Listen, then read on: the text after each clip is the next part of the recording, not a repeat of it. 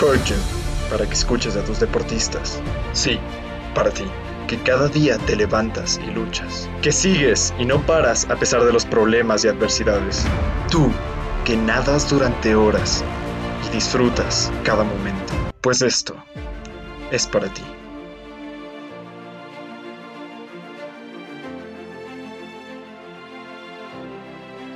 Bienvenidos al podcast Queer Gym. El día de hoy nos acompaña nuestro invitado Andrés León. ¿Qué tal Andrés? ¿Todo bien aquí? ¿Cómo estás tú? Muy bien. Eh, y pues Andrés, antes, primero quisiera preguntarte sobre ti. Cuéntanos un poco sobre tu tiempo de entrenamiento y cuáles han sido tus mayores logros en, natación. Bueno, pues yo nado desde que tengo memoria, pero la verdad, así entrenar, entrenar de verdad entreno Ah, con dedicación como desde hace unos seis años, siete por ahí, que fue cuando me entraron las ganas de ya competir, de no solo estar vagueando en la piscina y, y ya dedicarme en serio a las competencias y todo eso. Y eso fue ah, gracias a dos personas, que fueron mi hermano y mi entrenador, que mi entrenador siempre me decía como que tú puedes siempre ser el mejor, pero como que no se te da la gana. Y mi año fue como que una inspiración a mí, porque él era como que mi ídolo. En esa época él se dedicaba un montón a dar a mariposa y yo dije que algún día le iba a ganar y le terminé ganando. ¿A tu hermano? Sí, a mi hermano mayor, cuatro años mayor a mí. o sea, rompiste su récord que él tenía en tu edad.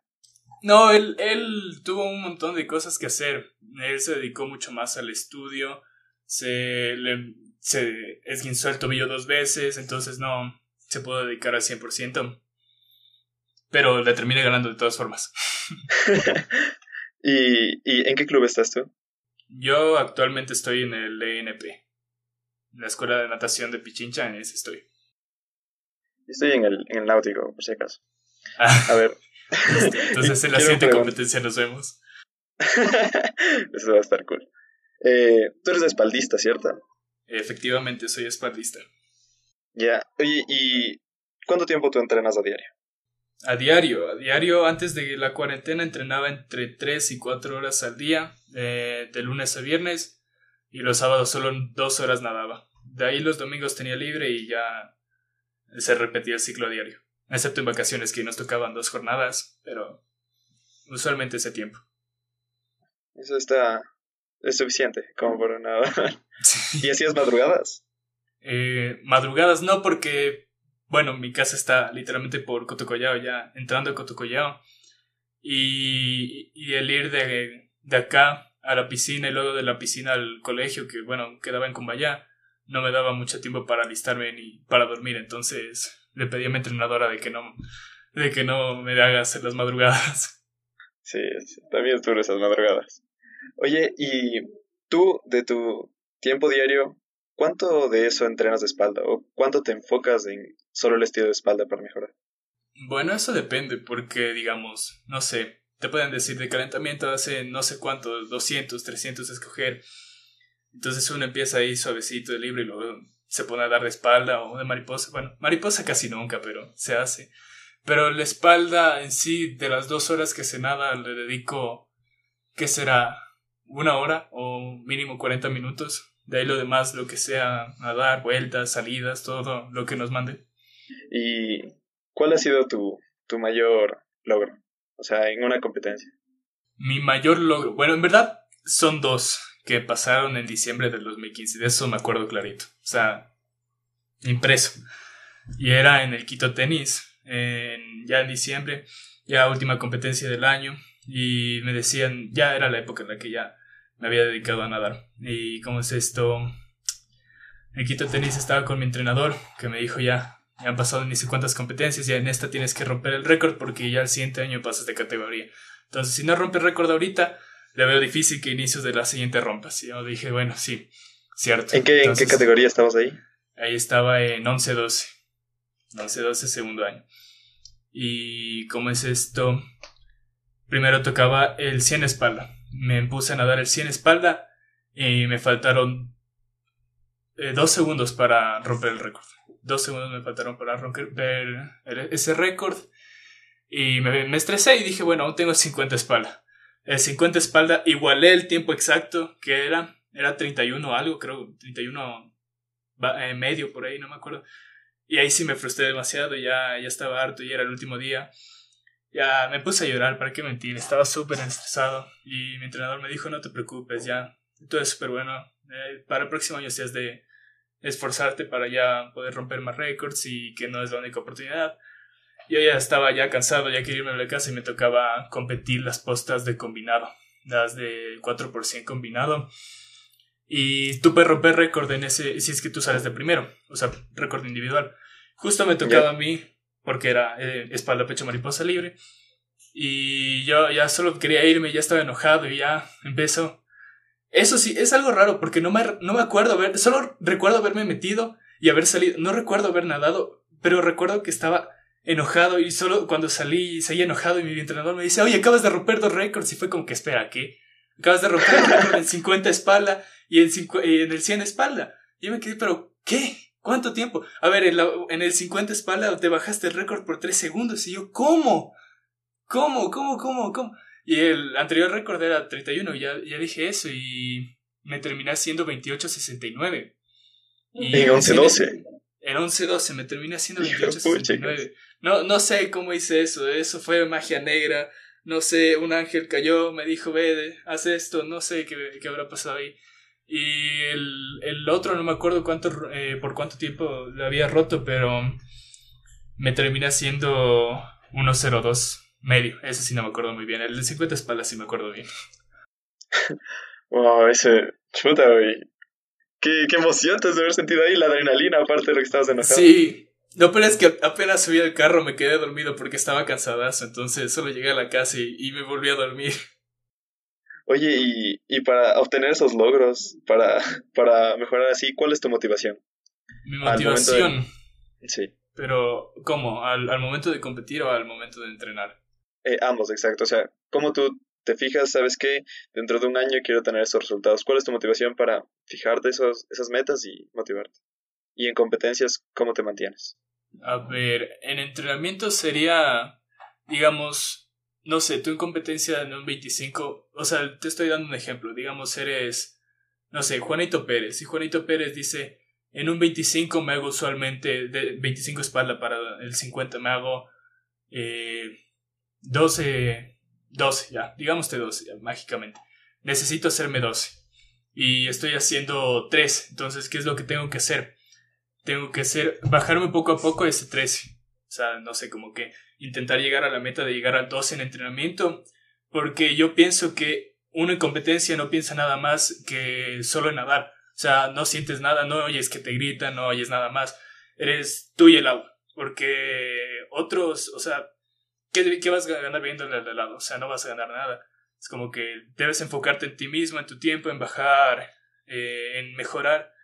Porque al final los entrenamientos son más físicos y te, o sea, y te hacen esforzarte más en, en lo que es resistencia, velocidad y todo eso, pero en una competencia todo es mental. O sea, es mejor ya solo llegar y decir tengo que ganar. Esa fue mi motivación. Eso, eso es cool. Porque sucede a veces.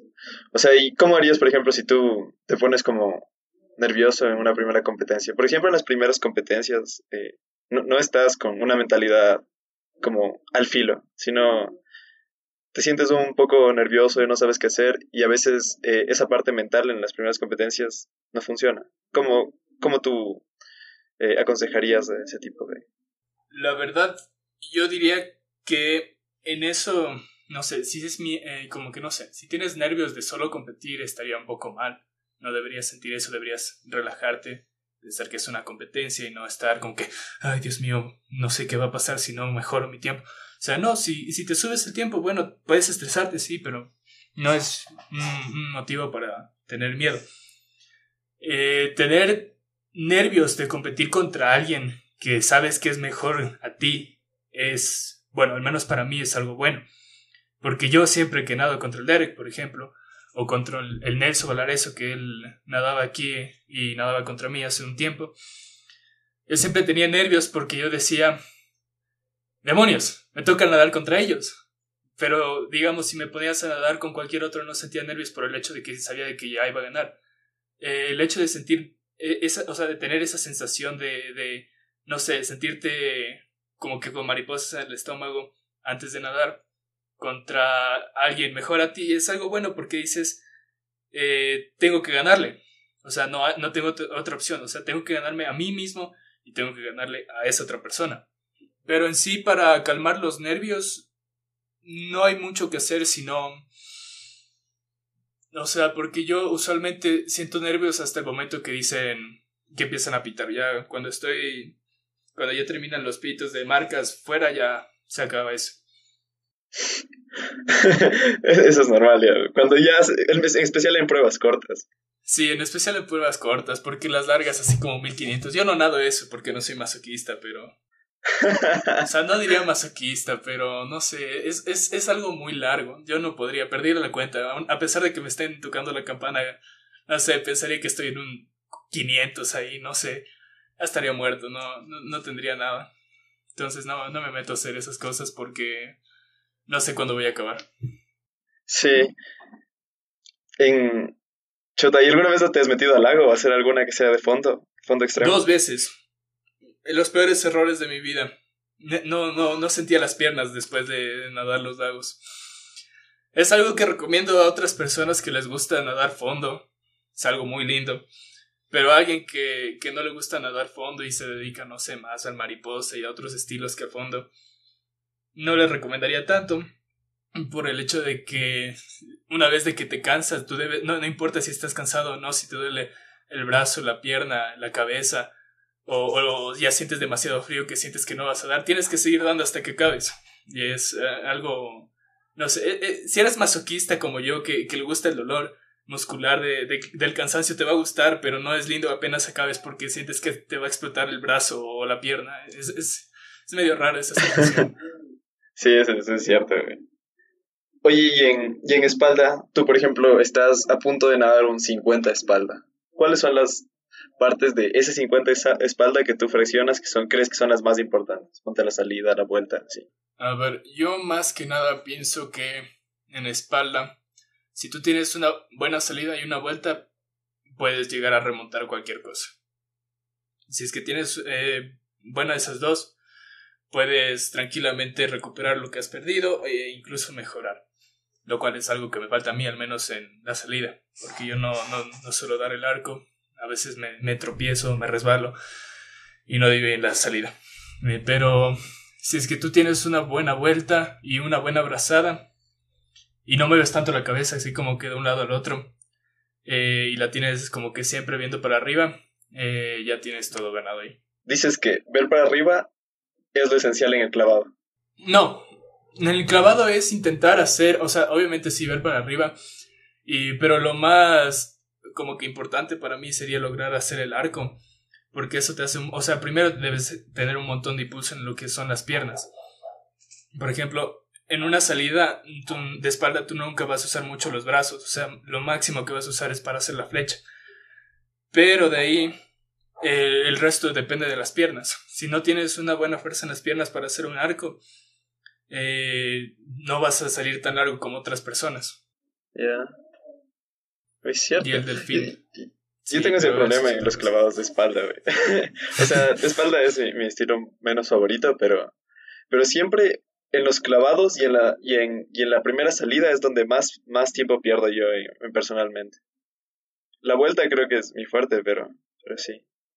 Sí, qué buena idea que me acabas de dar. O sea, piernas más para esa salida. Aunque duele un poco los lumbares a veces. De lo que... Sí, porque tienes que encima vas a estirarte, hacer el arquito y eso es feo. Yo no soy tan flexible, entonces me, se, me, se me cuesta. O sea, sí es medio difícil hacer eso. Ya, a ver, ¿y tienes alguna alguna competencia que, que si digas esta fue la más dramática o la que nos contaste fue exactamente eso? Mm, no sé, la competencia que más loco me ha dejado hasta ahora ha sido los nacionales de también del 2015. Porque fueron mis primeros nacionales y los únicos que he ido. Iba a ir a los de este año, pero pasó todo esto de la cuarentena, entonces no, no se pudo realizar. ¿En qué categoría estás? Ahorita estoy en el último año de 15-17. Ya el próximo me toca en absoluto. Sí, fue feo. Fue feo. No, no me gustó. no sentí que era mi último año. ¿Para, para qué mentirte? Ejercicios en cuarentena. ¿Tú cuáles crees que son las que te pueden ayudar ahorita más?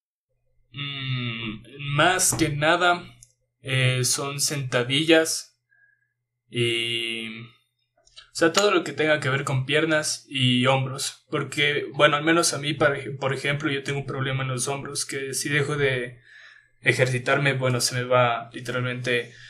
Se, me dañan, se me dañan porque yo estuve lesionado por eso. No, nunca hice hombros y se me pueden, casi me fracturo los dos a los 14 años, creo, que, que casi pierdo los dos hombros. Eh, eso, y si puedes, abdomen también. Eso, y, y lumbares. De ahí, bíceps, y, o sea, en verdad es todo el cuerpo, pero para mí lo más esencial son piernas y hombros, nada más.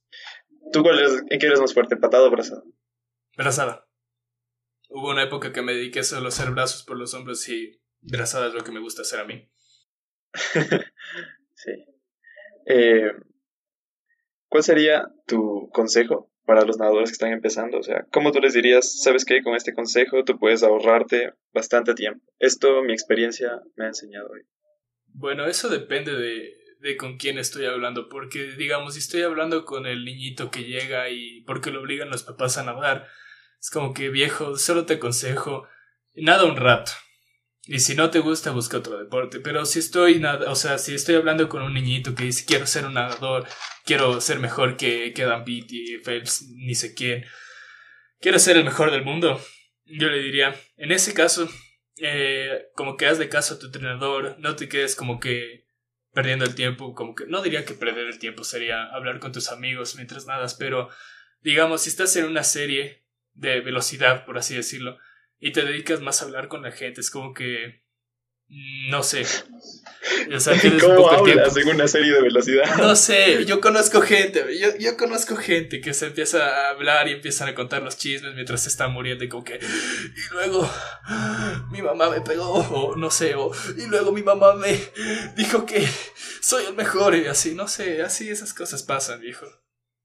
Sí, en, las series de velocidad yo tengo los ojos rojos, O sea, terminas, ponte de 50, terminas de 50 y estás así. Sí, estás como que, ¿dónde está mi agua? ¿Dónde está mi agua? ¿Cuáles son tus, tus objetivos en estos próximos años?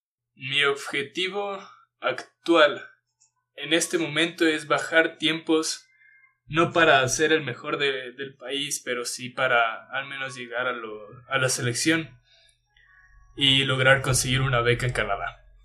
Eso es lo ah, que quiero. sí. ¿Ahorita estás en quinto o en sexto? Ya me gradué. Este año me gradué. Sí, fue una Ah, yo también. Somos de la misma generación. Ay, Dios mío, no sabes lo feo que fue estar así. No me gustó. Y encima más al final un ensayo de grado que dice que, que, que esto está mal porque no estás usando las normas APA. Que, que estás volviendo a repetir palabras. No, eso fue tan estresante, no. Fue feo. Sí, eso, es cierto.